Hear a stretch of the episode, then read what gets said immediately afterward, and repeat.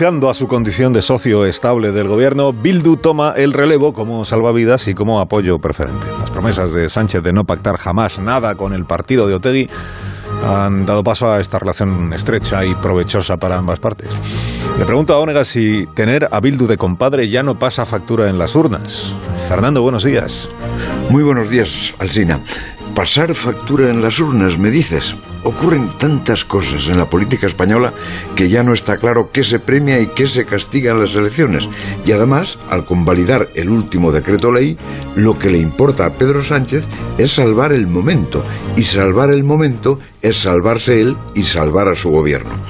Y lo va consiguiendo a base de aplicar dos libros. El suyo propio, el Manual de Resistencia, cada día un poco más Manual de Supervivencia, y el del doctor Diego Pablo Simeone, titulado Partido a Partido, es decir, debate a debate y decreto a decreto, que es su figura legislativa más apreciada y practicada.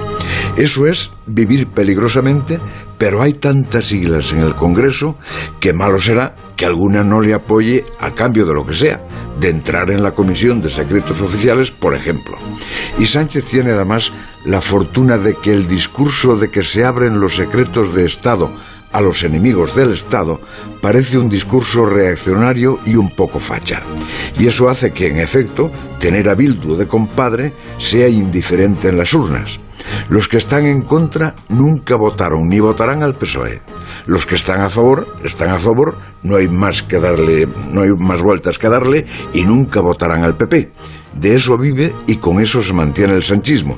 El Estado se deteriora en estas simplistas estrategias, pero el diagnóstico lo hizo el diputado Jaime de Olano.